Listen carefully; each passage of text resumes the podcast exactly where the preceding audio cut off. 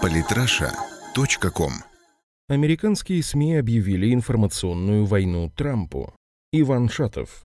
Если у кого-то еще были иллюзии о независимости американских СМИ, то после начала предвыборной кампании в США они окончательно развеялись. Любое крупное информационное агентство в этой стране сегодня представляет интересы той или иной политической партии, при этом прикрываясь понятием журналистской этики. Реакция медиа на растущую популярность Дональда Трампа показала, что западные СМИ уже давно не сторожевой пес демократии, а еще одна опора истеблишмента. Более того, политика и журналистика постепенно сливаются в нечто общее. Теперь уже в порядке вещей то, что журналист мог быть одновременно и политиком. В этом ключе характерен пример председателя Национального комитета Демократической партии США Донны Бразил, которая совмещает свою политическую деятельность с работой обозревателем в информационном агентстве CNN. Можно ли после этого говорить о какой-то независимой журналистике? Отнестись с пониманием. Благодаря документам, опубликованным в Wikileaks, появились доказательства того, что крупнейшие американские СМИ не только идеологически, но и финансово связаны с Демократической партией. Неудивительно, что они по первому свистку демократов оказались готовы ухватиться за нужный информационный повод, как это случилось с поиском мифической руки Кремля после публикации компрометирующей партию переписки. Независимые журналисты, занимающиеся расследованием, в свою очередь, наоборот, решили проигнорировать столь горячую тему. Впрочем, после серии загадочных смертей людей, которые так или иначе были связаны с Клинтон и даже специализировались на разоблачениях ее семьи, к этому можно отнестись с пониманием. Объективную западную журналистику теперь можно встретить разве что на независимых информационных сайтах или в социальных сетях, хотя и над этими источниками информации уже начинают сгущаться тучи цензуры под видом борьбы с распространением ненависти. Сегодня выразителей неудобных мнений пока только банят, но завтра уже могут начать сажать за решетку. Современную свободу слова на Западе можно охарактеризовать так. Думайте, что хотите, но не смейте об этом писать или говорить вслух. Аналогичная ситуация наблюдается и с соцопросами. Социологические службы лишь делают вид, что исследуют общественное мнение. В реальности же их единственная задача – манипуляция настроениями избирателей. Так, по данным социологических опросов, проводившихся в начале праймерис, большинство избирателей считало, что Клинтон разгромит Трампа. Это должно было стать сигналом. Не номинируйте Трампа кандидатом от республиканцев, он все равно проиграет. Однако после того, как он удержал уверенную победу на праймерис, результаты соцопросов регулярно меняются в пользу то одного, то другого кандидата, в зависимости от того, нужно ли избирателей Клинтон успокоить или мобилизовать. В погоне за смехом.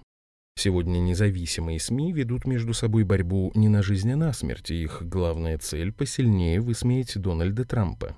При этом они не чураются опускаться до откровенных подлостей. Так, например, издание «Нью-Йорк Пост» опубликовало на своей обложке обнаженную жену Трампа Мелани, снабдив фото под заголовком «Такой потенциальную первую леди вы еще не видели». Другими словами, действительно ли вы хотите, чтобы президентом стал человек, чья жена снимается в обнаженном виде для глянцевых журналов? Этот номер, понятное дело, получил рекордный тираж, и Нью-Йорк-Пост на следующий день даже повторил свой трюк, напечатав на обложке еще одну обнаженную фотографию супруги кандидата от республиканцев. Однако, несмотря на это, рейтинг Дональда Трампа только вырос. Более серьезную попытку дискредитации Трампа СМИ предприняли после съезда демократов, на котором присутствовала мусульманская семья Хан, чей сын, ветеран войны, погиб в Ираке в 2004 году. Отец погибшего солдата произнес речь, в то время как его жена стояла молча рядом. Трамп прокомментировал это выступление. Возможно, он не позволил ей, жене, говорить. Это было отсылкой к традициям и иерархии в мусульманских семьях. СМИ, в свою очередь, интерпретировали комментарий Трампа как оскорбление американского патриотизма.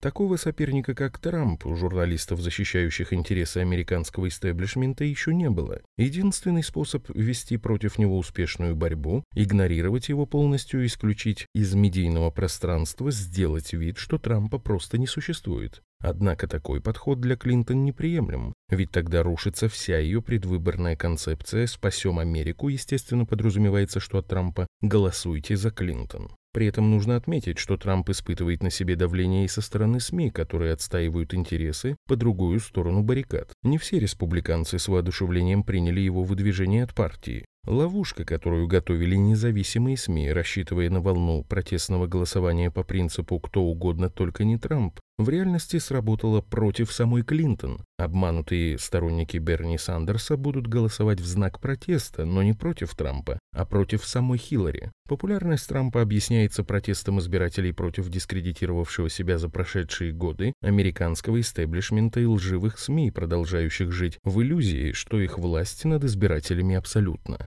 Однако с каждым днем все более очевидно, что они ошибаются. Развязанная в медийном пространстве информационная война против Трампа не причиняет ему существенного вреда. Он умеет обратить любой скандал себе на пользу. То, что бы уже давно уничтожило иного политика, Трампа делает только сильнее.